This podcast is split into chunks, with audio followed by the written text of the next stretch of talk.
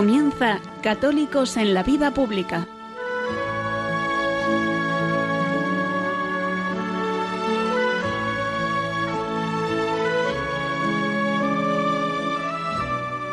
Un espacio dirigido en Radio María por Luis Zayas.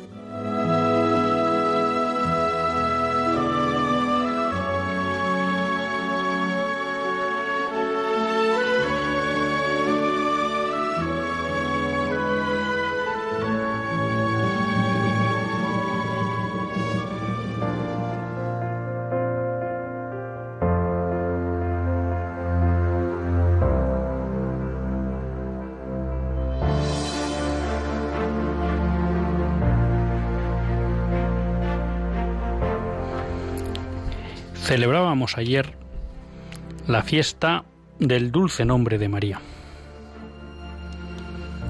Yo no era consciente de que con esta fiesta conmemoramos lo que la cristiandad consideró una intervención de María en la defensa contra el turco. Y nos explicaba el párroco, don Javier, que hay dos fiestas en el calendario litúrgico universal de la Iglesia que de alguna manera conmemoran la acción de la Virgen María en pro o en salvación de la cristiandad. La primera de todos conocida es la Virgen del Rosario, que se conmemora o se celebra el 7 de octubre, y que de alguna manera recuerda pues el apoyo que fue pedido mediante el rezo del rosario por el padre San Pío V a Nuestra Señora en lo que fue la gloriosa batalla de Lepanto, donde las escuadras cristianas en inferioridad fueron capaces de, de vencer a la escuadra turca y con ello pues de alguna manera salvar a toda la Europa mediterránea cristiana de la amenaza del turco. Pero esa amenaza volvió años después y nos encontramos que allá por el siglo XVII, en septiembre de 1683, ahora era por tierra donde la amenaza del turco llegaba a las puertas de Viena y desde ahí parecía amenazar el conjunto de la Europa central. Y de nuevo, los cristianos acudieron a la Virgen María, invocando el dulce nombre de María. Una fiesta que ya se celebraba anteriormente en España y que fruto que el 12 de septiembre, gracias a la intervención del monarca polaco Jan Sobieski, que al mando de la caballería polaca fue capaz, en primer lugar, de unir a los ejércitos cristianos en la lucha contra el turco y luego, con la carga que hizo la caballería polaca y que fue capaz de desmembrar a un ejército turco muy superior en número, prácticamente doblaba al ejército cristiano, fue capaz de poner en fuga la amenaza turca de nuevo sobre la Europa cristiana. Y claramente esa victoria, sorprendente por la desigualdad de fuerzas, se atribuyó a haber acudido, como había pedido el Papa, a invocar el dulce nombre de María. Y con ese motivo, el Papa Inocencio XI declaró el 12 de septiembre fiesta universal en la Iglesia Católica para conmemorar el dulce nombre de María y conmemorar de nuevo esa intervención de la Virgen en favor y en protección de los cristianos. A uno se le llena de orgullo el hecho de ser español, porque como bien nos recordaba San Juan Pablo II, España es tierra de María.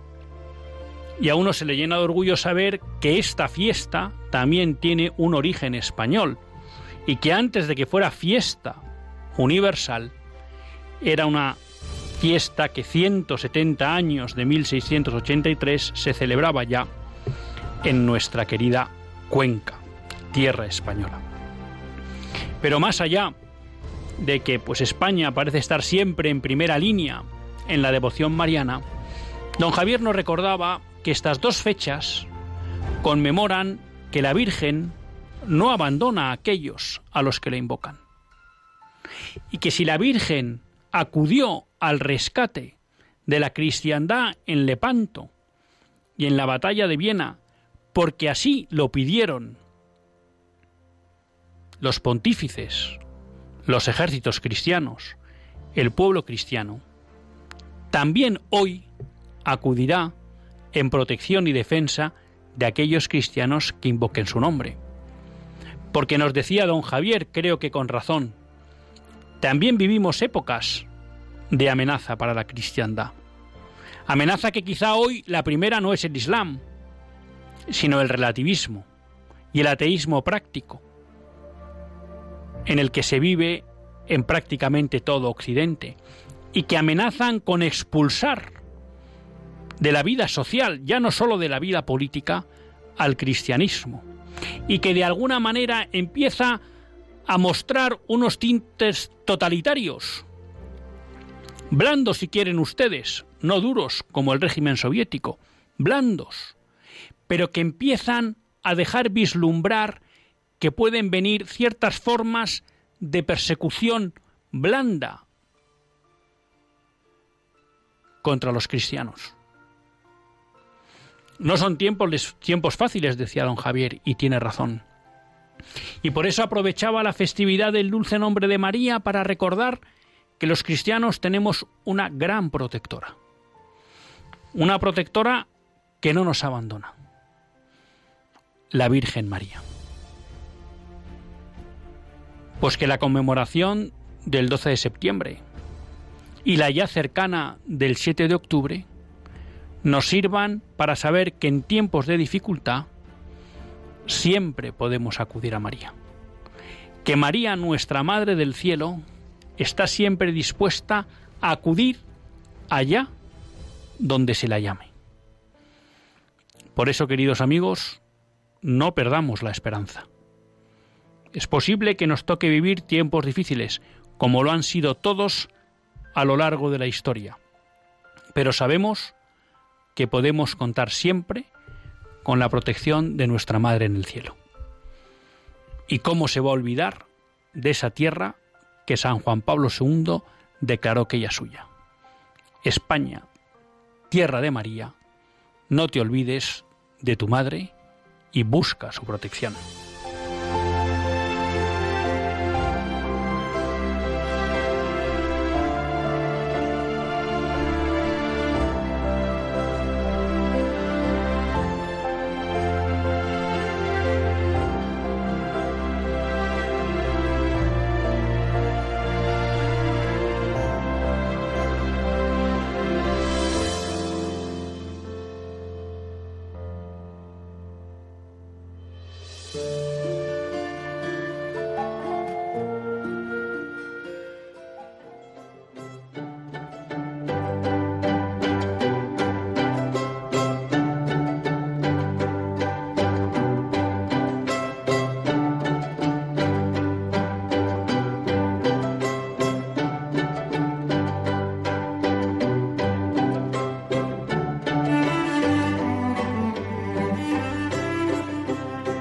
Buenas tardes, queridos amigos de Radio María. Un lunes más volvemos fieles a la cita con todos ustedes en los estudios centrales de Radio María. Un lunes más para hacer este programa Católicos en la vida pública. Programa que, como todos ustedes saben, quiere ser una reflexión pausada sobre la actualidad nacional e internacional. Una reflexión que queremos hacer siempre desde la óptica del magisterio de la Iglesia y su doctrina social. Una iglesia que no nos cansaremos de repetir, que es madre y maestra. Un lunes más tiene la suerte de compartir esta hora de radio con todos ustedes Luis Zayas, que es quien les habla. Un lunes más en el que tienen abierta la posibilidad de participar en el programa, bien mediante el teléfono, al que pueden llamar, que ya conocen que es el 91 005-9419 o bien a través del WhatsApp, que ya saben que es solo funciona durante el momento en que el programa está en vivo, en directo, que es el 668 594 383. 668 594 383. Y hoy, pues queríamos aprovechar eh, la primera parte del programa para darles a conocer una iniciativa que ya conocen, pero que vuelve a tener actividad en España un año más. Y es la iniciativa de 40 días por la vida. Ya saben todos ustedes que nosotros queremos que este sea un programa que si por algo se caracterice, ¿eh? sea por estar siempre tratando de empujar y de apoyar cualquier actividad que se realice en defensa de la vida y en especial de los bebés no nacidos. ¿no? Y pues sí, la campaña de 40 días por la vida vuelve a celebrarse este año en España. Y para hablar de ello contamos con Nayeli. Buenas tardes, Nayeli. Buenas tardes, Luis. Y muchas gracias por estar con nosotros. Bueno, vemos que gracias a Dios pues sois inesaquibles al desaliento y volvemos con 40 días por la vida. Cuéntanos cómo vuelve esta iniciativa. Muchas gracias Luis, gracias por invitarme al programa otra vez.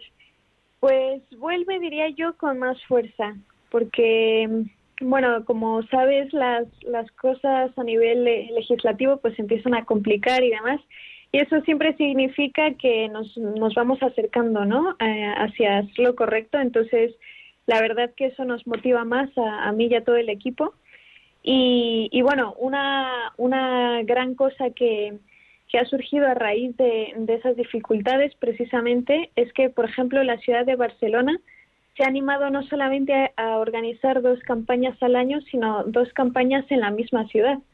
Y, bueno, la verdad que estamos muy contentos por eso y además estoy segura de que, de que les va a salir genial porque tienen, tienen mucha capacidad para, para ello. A ver, Nayeli, vamos a, ordenar un poco a nuestros oyentes la información. Eh, empieza la campaña el día 22 de septiembre. ¿Empieza solo en Madrid o en qué ciudades de España y si en todas empieza en el mismo tramo de fechas? Sí, todas empiezan el 22 de septiembre y terminan el 31 de octubre, porque, bueno, al ser una campaña internacional, en todo el mundo nos unimos en las mismas fechas. En España vamos a estar en, en Madrid, en Barcelona, en Valladolid, Vitoria, el puerto de Santa María, Cádiz y Pamplona. Cádiz y Pamplona. Explícales un poco a nuestros oyentes que quieran participar en la campaña, en qué consiste la campaña. Bueno, pues básicamente es una campaña internacional en defensa del no nacido y consiste en ir a rezar durante 40 días por turnos de, una hora eh, durante esos 40 días consecutivos, ¿no? Eh, delante de un abortorio. Entonces, eh, estamos allí, el mínimo es por campaña 12, 12, horas al día y hay ciudades en otras partes del mundo que las llegan a hacer hasta de, de 24 horas. Entonces, bueno, básicamente eh, es funcionar, por decirlo así, como una especie de, ancla, ¿no? De, puente intercesor entre, entre la vida y la muerte, ¿no? El voluntario va allí a rezar simplemente con, con humildad y, y también sirve para, para evangelizarlo a él, ¿no? Porque muchas veces el tema del aborto como que se queda en un debate muy abstracto y no es hasta que la persona eh, lo ve allí, ¿no? Delante de sus ojos, ve cómo salen esas mujeres, cómo entran y demás, eh, hasta que no comprende lo, lo que es el, el, drama, ¿no? Y a la vez, obviamente, pues es un testimonio de fe público, ¿no? Y sirve también como herramienta de evangelización para toda persona que lo ve, ¿no? No solamente las madres que entran, sino los trabajadores de, de los abortorios, los vecinos y, y demás hay que explicar que se trata de una campaña de oración, ¿no? O sea, que la idea no es eh, relacionarse o interferir o bien con los trabajadores, o bien con las mujeres o familias que se acerquen al abortorio o lo que sea. Es una campaña de oración. los voluntarios que están están rezando y en principio no deben, digamos, interferir, ¿no? Exactamente, sí. O sea, nuestro fin es solamente rezar, que a veces los, los cristianos subestimamos un poco la oración, pero nosotros vamos allí, la gente se apunta al turno que quiera, del día que quiera, y simplemente va allí a rezar en silencio y pacíficamente. No, no se hace más que eso, pero, pero bueno, sabemos que es, es suficiente, ¿no? Para, para que Dios sobre con su gracia. A mí, cuando eh, es verdad que a veces nos sale la expresión solo rezar, ¿no? Y realmente, pues si algo hay que sea poderoso en este mundo, es la oración.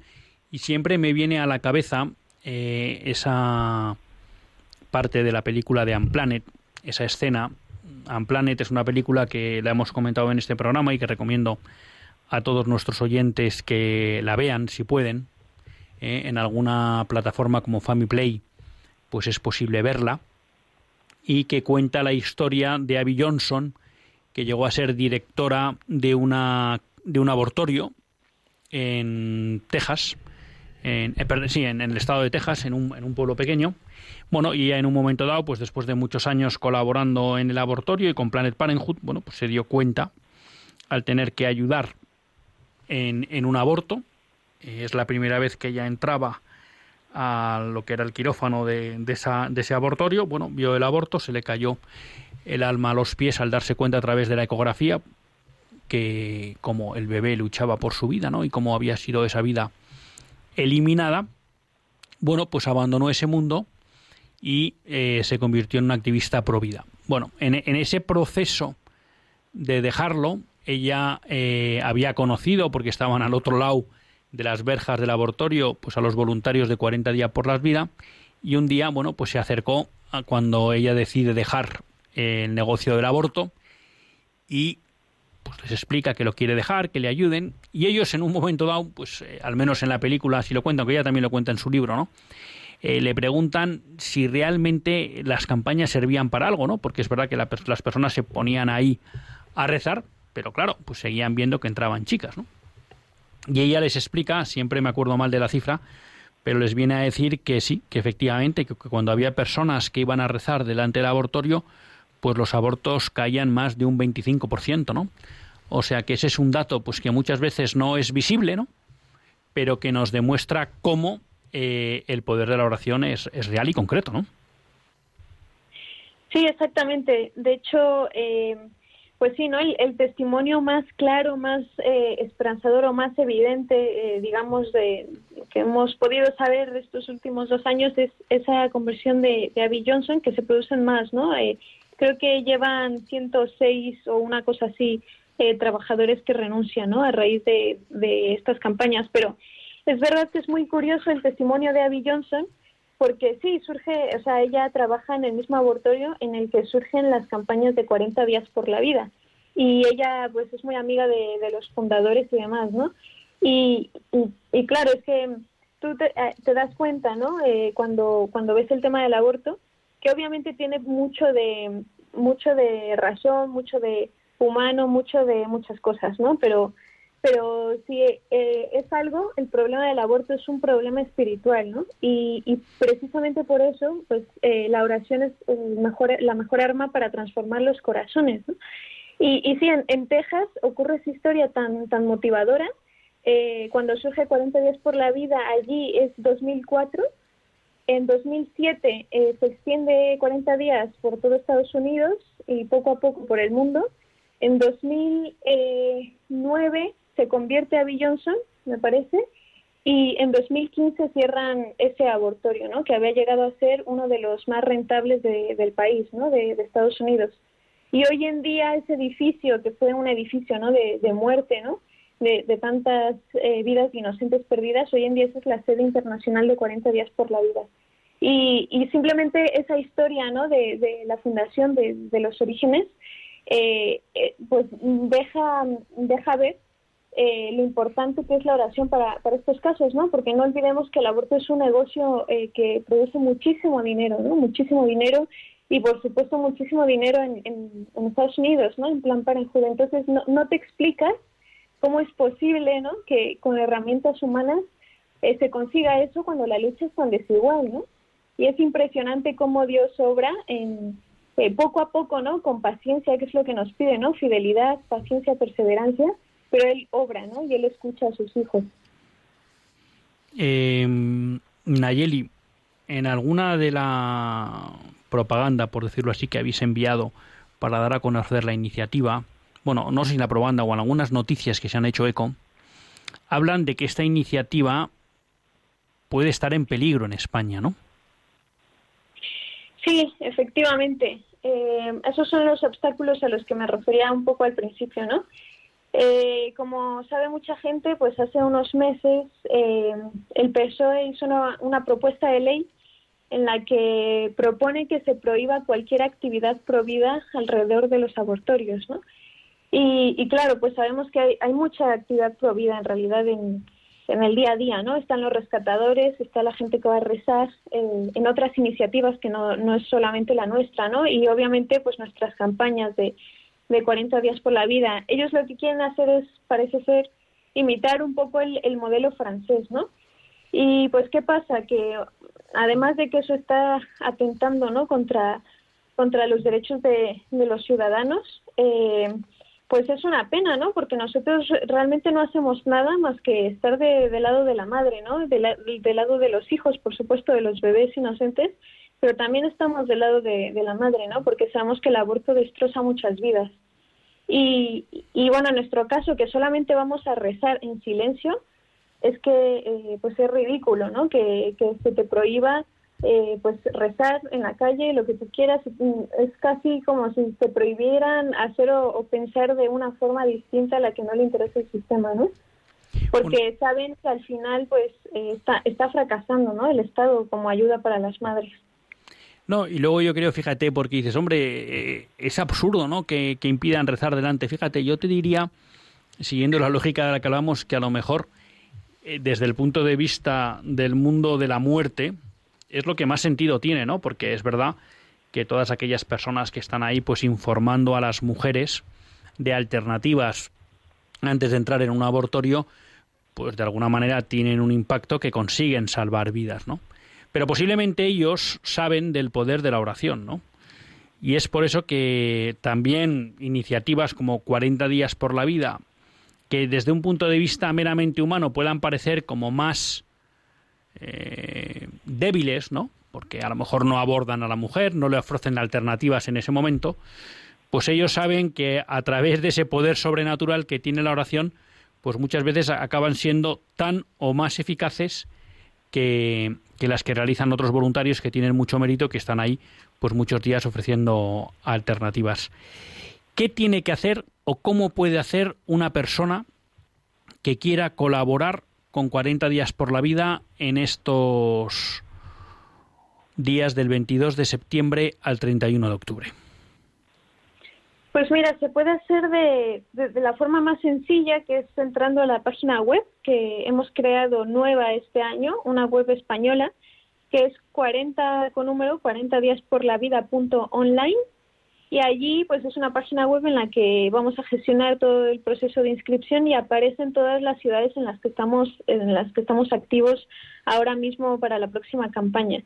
Y ahí se pone toda la información de los eventos de cada una de ellas los turnos eh, en, estado real. Y, bueno también eh, cuando la gente se mete a la campaña puede ver también la información de contacto.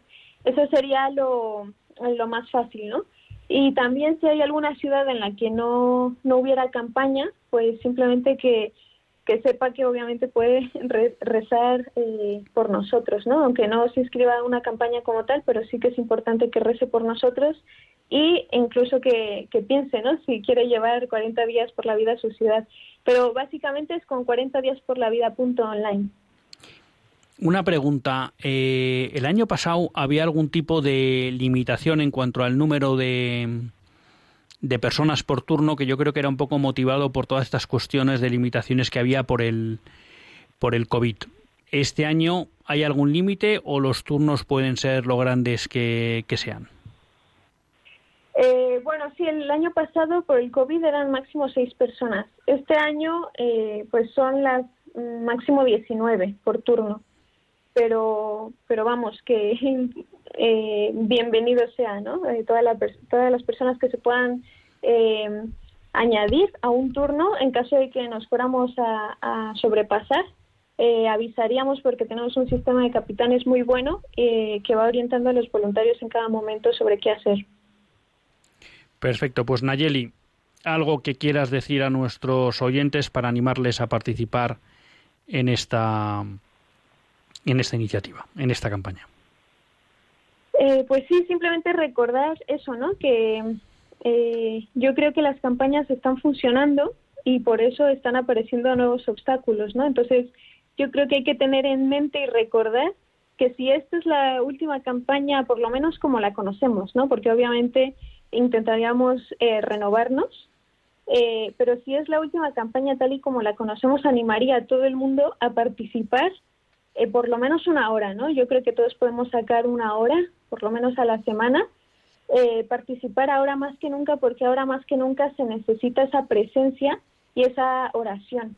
Entonces, pues que no se dejen asustar, ¿no? Por, porque Cristo ya ha triunfado. Muchas gracias. Pues Nayeli Rodríguez, coordinadora de 40 días por la vida en España, muchísimas gracias por haber estado con nosotros y muchísimas gracias por vuestra perseverancia en la defensa de la vida. Un fuerte abrazo. A ti, Luis, gracias.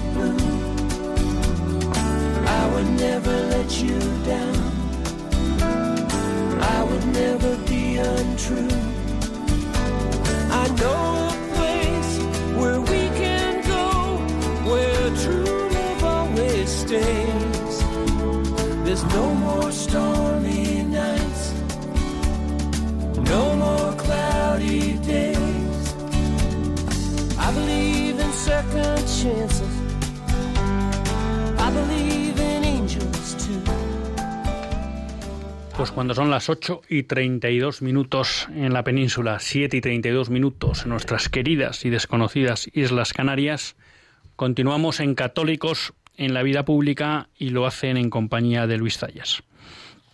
Hemos estado compartiendo conversación con Nayeli Rodríguez, coordinadora en España de la iniciativa 40 días por la vida. Y sí, pues quería de nuevo animarles a todos ustedes a que participen.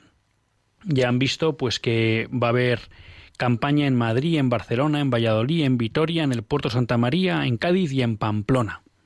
Bueno, pues en esas ciudades anímense y en otras que no haya, pues como dice Nayeli, o pónganse en contacto con los coordinadores para organizarla allí o pues participen desde sus casas, ¿no? Pero es muy necesaria en estos momentos la oración. Entre otras cosas, porque, bueno, las cifras del aborto en España son un drama. Hoy refrescaba cifras con un informe del Instituto de Política Familiar, mm, dos, más de dos 2.400.000 bebés han sido asesinados en España desde 1985 en el seno de sus madres. 2.400.000 bebés. Esto equivalía, según leía, a la población de 11 provincias españolas, que desaparecerían por completo. Y luego, pues es más necesario que nunca porque, como decía Nayeli, el mal no descansa. Y bueno, pues ahora quiere impedir que se pueda ayudar a las mujeres cerca de los abortorios o que se pueda rezar por esas mujeres y por esos niños cerca de los abortorios. Porque es verdad que hablaban Ayeli de que el mundo del aborto es un negocio, por supuesto. Pero yo también me atrevo a afirmar que hay algo también de preternatural, del maligno. Y él sabe que la oración puede, tiene poder. Y entonces no me extraña que se busque argucias legales, ¿no?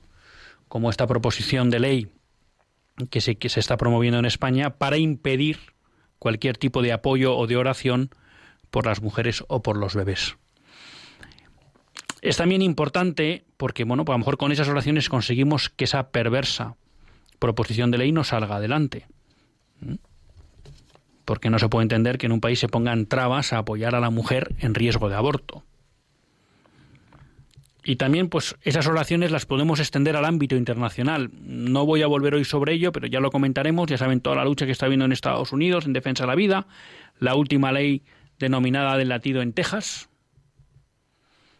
que prácticamente, prácticamente, si se aplica, y de momento el Tribunal Supremo no la ha paralizado, con lo cual ahí hemos ganado unos meses hasta que trate el fondo de la cuestión, bueno, pues prácticamente puede impedir cualquier tipo de aborto quirúrgico porque estamos hablando de que el bebé empieza a latir su corazón a, los seis, a las seis semanas, que en, muchos casos prácticamente la mujer no es consciente de ese embarazo, por cuanto cuando ya es consciente, de acuerdo con esa ley de Texas, no se podría abortar. Y también hay que rezar porque la Corte Suprema de México ha despenalizado el aborto. Y eso implica algo parecido a lo que pasó con la sentencia Roe versus Wade. Hasta ahora en Estados Unidos el aborto era una competencia local, es decir, de los estados, y solo estaba despenalizado en cuatro estados de los 32. Bueno, el Supremo ahora mismo, con esta sentencia de la Corte Suprema de México, digamos que el, aborto pasa a ser automáticamente legal en todos los estados de México. Y vuelve a pasar lo mismo que ha pasado en Estados Unidos. Y es que ahora los estados podrán limitar el ejercicio del aborto o el acceso al aborto, pero nunca lo podrán impedir totalmente, ¿no? Ha habido un obispo eh, mexicano, bueno, pues que se ha preguntado si la Corte Suprema, en el, caso de que los jueces fueran católicos, pues no estaría en situación de, de excomunión, ¿no? Digo para que seamos conscientes de la gravedad de este tipo de, de medidas. Como ya les decía al inicio del programa, pues si quieren participar pueden hacerlo en el 91 005 9419 91 005 9419 o bien a través del WhatsApp 668 594 383 668 594 383. Y tenía varias noticias que quería comentar también con ustedes, aprovechando bueno, pues que nos ha quedado un hueco en el programa tras la conversación tan interesante con Ayeli Rodríguez de 40 días por la vida y es, bueno, pues que la pandemia sigue dando pábulo o sigue sirviendo de excusa para ataques a la libertad religiosa, ¿no? Y así los obispos guatemaltecos han tenido que pedir al gobierno que no prohíba las actividades religiosas, ¿no? Porque el gobierno tiene un proyecto de legislación por la cual los servicios religiosos deberían ser solo online. ¿Mm? De nuevo, un gobierno, como hemos visto en otras, en otras naciones, se niega a reconocer que la actividad religiosa es un valor esencial para el pueblo, para los creyentes, ¿no? Y entonces tratan de limitarla como si fuera algo, vamos a decir, cuando menos prescindible.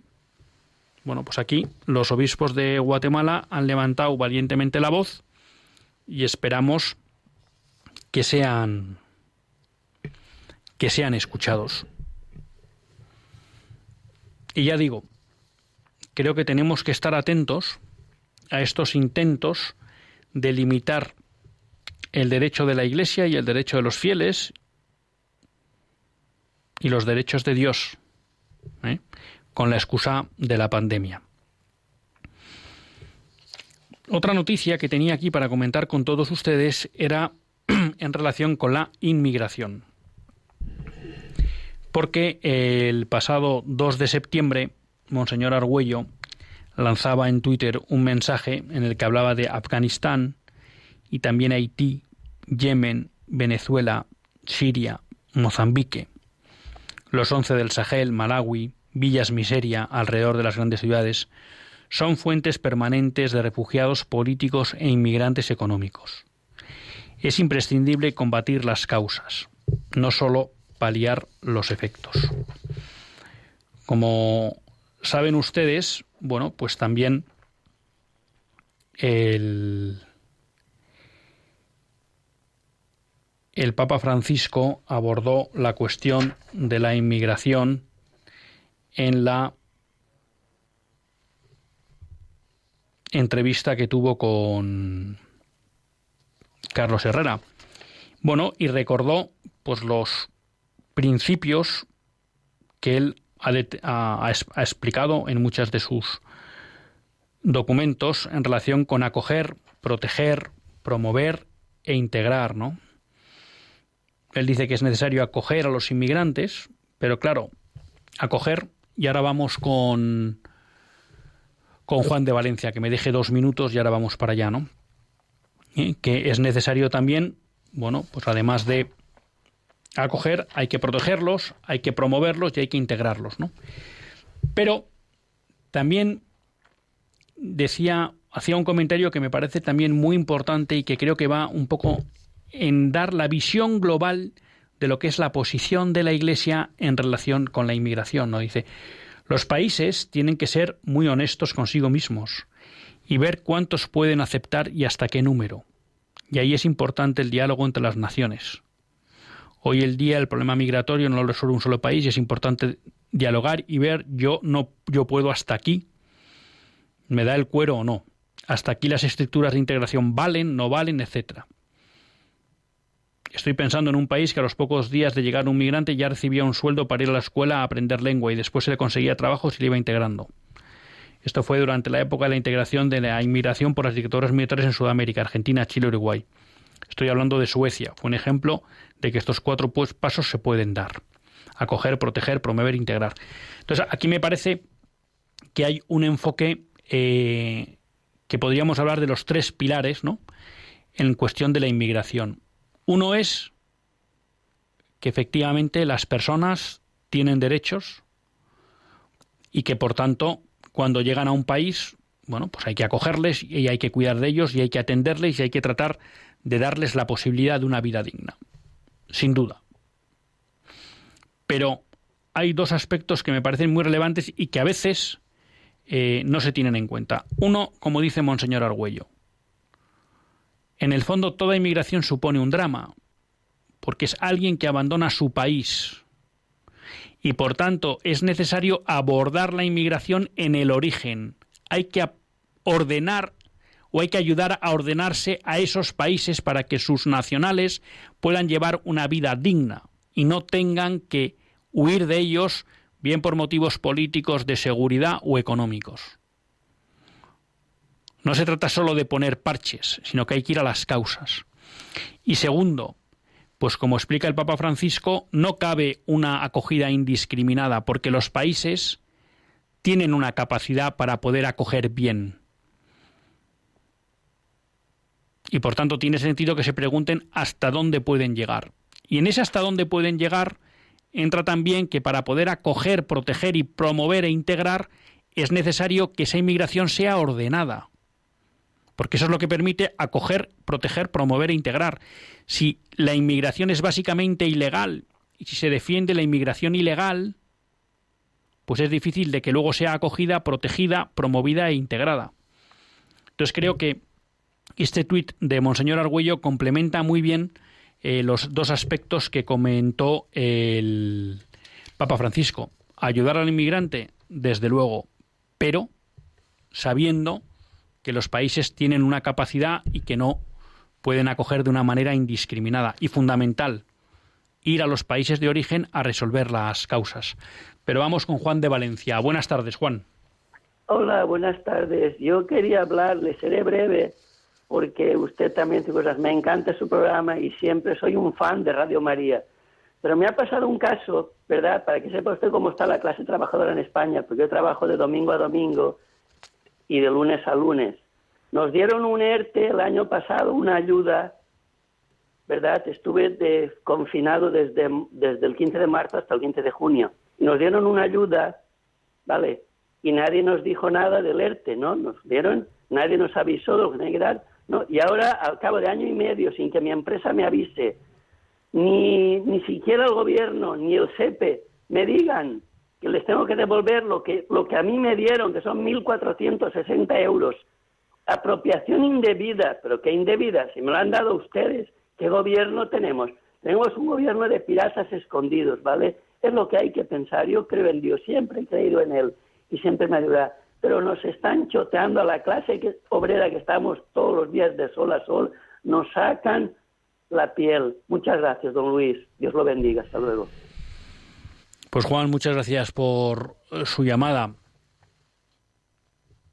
Bueno, yo lo que le recomiendo es que se asesore bien y efectivamente de alguna manera pues se, se, pueda defender adecuadamente, porque si le han dado ese dinero, pues una cosa es que solo hayan dado inadecuadamente y por tanto haya que devolverlo, pero de considerar que ha sido apropiación indebida, pues dista mucho y no parece que tiene mucho sentido.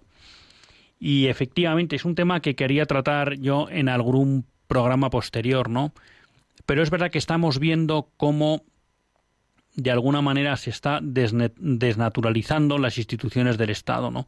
Cómo de alguna manera la actuación del Estado viene degenerando. Y entonces uno tiene la sensación de que a veces se hacen cosas de cara a la galería para contentar, para en un momento dado calmar unos ánimos que se pueden pensar que están tensos, pero que luego ese mismo dinero, que en este caso parece que se habría dado como una ayuda y que podría haber calmado, pues luego, sin justificación alguna, se dice que bueno, que tiene que volverse a, a, ser devuelto porque no se dio correctamente, ¿no?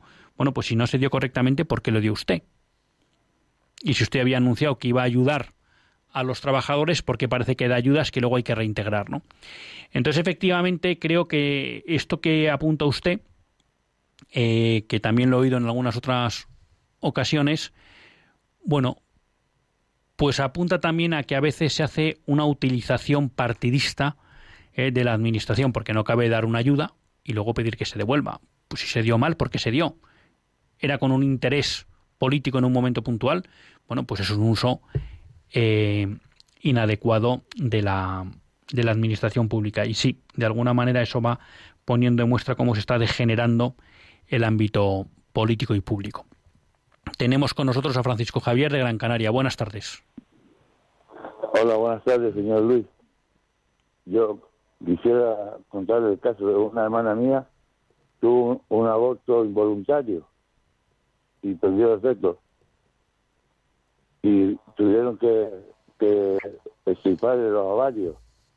Pero y a los seis años eh, por, la intercesión de nuestra Madre, de la Virgen María, adoptaron una niña de 11 meses en China. Y, y hoy en día es una bendición para mi hermana y mi cuñado. Ya, ya va a cumplir 15 años y, estamos muy contentos. Y, y era eso. Y quisiera también rezar por todos los enfermos pues Francisco Javier, muchísimas gracias por su testimonio. Desde luego que cogemos su llamada a rezar por los enfermos y yo, pues si me lo permite, también lo extiendo por aquellas mujeres que hayan podido pasar por el drama del aborto, por aquellos bebés pues que fueron víctimas del aborto. Y luego creo que usted comenta pues un aspecto que también es, es muy importante, ¿no? Y, muy relevante y a veces poco conocido. Y es bueno, pues que también otra manera de dar un paso en defensa de la vida es la adopción. ¿Mm? Llama la atención, pues que muchas veces eh, muchas mujeres en riesgo de aborto, pues no se plantean el poder dar a esos niños en, en adopción, ¿no? Pero también, como usted dice, en el mundo hay muchos niños que carecen de una familia, que no tienen la suerte de poder eh, tener a sus padres y que no cabe duda que a través de la adopción pues les damos la oportunidad de tener una familia que por las circunstancias que sea pues la vida les ha negado y también es un paso muy importante en la defensa de la vida. De hecho, bueno, pues yo conozco de cerca un caso que sí hubo una mujer que al enterarse que había una familia dispuesta a acoger un hijo, a su hijo, que venía con síndrome de Down y bueno, pues ella en, un primer momento se había planteado abortar cuando se enteró que había una familia dispuesta a acogerlo. Ella renunció a abortar y lo iba a dar en adopción y luego pues cuando nació ese niño finalmente renunció a darlo en adopción y hoy pues vive felizmente con su hijo Mateo, ¿no? O sea que también, bueno, pues muchas veces la generosidad de familias que se ofrecen a adoptar a un niño en riesgo de aborto, pues da pie luego a que su madre se acabe quedando con él. Pilar de Madrid, buenas tardes. Buenas tardes. Mire, yo deseaba de una manera breve, aunque no me expreso bien ni meta la pata, en que hay mm, no toda la persona es el modelo aceptable de persona. Depende del currículum vitae. Y no todo el mundo tiene un currículum vitae mm, eh, automáticamente aceptable por el otro currículum. Creo que con esto ya he dicho algo suficiente porque vivo en una en un bloque de Barrio Bajo, que es una verdadera tribu, me parece muy bien que cumpla con todas las eh, normativas de, mm, eh, de compartir, eh, etcétera, etcétera, pero claro, depende de hasta dónde, qué currículum hay que compartir. Uno se confía y se encuentra con el asunto de la sensibilización, de la toma de droga, a unas tomas de contacto que te piden que no son en nada aceptables. Lo que se ha dicho siempre por las madres a nuestros hijos en los años 50, con esa niña ten cuidado porque no es del todo aceptable y simplemente no digo más detalle porque se puede hacer daño a alguien que no esté dentro del rollo. Pues, Nada más. Pues muchas gracias, Pilar, por su intervención. Hombre, efectivamente, eh, en la convivencia social, como siempre, tiene que haber unos límites, ¿no? Y por eso siempre hemos dicho aquí, eh, explicitando lo que es la doctrina cristiana, ¿no? Que lo que hace posible eh, la verdadera convivencia social es que estén presentes las virtudes en los comportamientos humanos. En la medida que esas virtudes desaparecen de los comportamientos humanos, la mayoría de las veces porque se acaba apagando la presencia de Dios y de la fe en la vida social, claro, pues esa, esa vida social se complica y se dificulta. Y esto quizá, tampoco sé si lo quería comentar en ese sentido, pero también afecta a la cuestión de la inmigración, ¿no? Y lo decía muchas veces San Juan Pablo II, ¿no? Es decir, las personas que vienen tienen que ser capaces de adaptarse a las culturas y a las formas de vida del país de acogida. ¿eh? No vienen aquí exigiendo derechos, sino con un deber. Se les reconocen unos derechos a tener una vida digna, pero eso también conlleva el deber de integrarse ¿no? en la forma de vida del país de acogida y en respetar sus principios, ¿no? Entonces, bueno, pues tanto vale tanto para la inmigración como para lo que es la propia convivencia social entre, vamos a llamar, compatriotas, ¿no? No cualquier comportamiento tiene cabida en la vida pública y se puede exigir que tenga que tenga cabida. No nos queda tiempo para más. sí les anuncio que yo creo que les gustará. En el próximo programa vamos a intentar eh, comentar la carta que ha escrito el arzobispo Cordileone de la diócesis de San Francisco en Estados Unidos. Pero antes de despedirme, pues animarles a todos ustedes a que entren en la página 40 días por la vida.online y se animen a participar en la campaña de oración. Hasta el próximo lunes, si Dios quiere, que Dios los bendiga.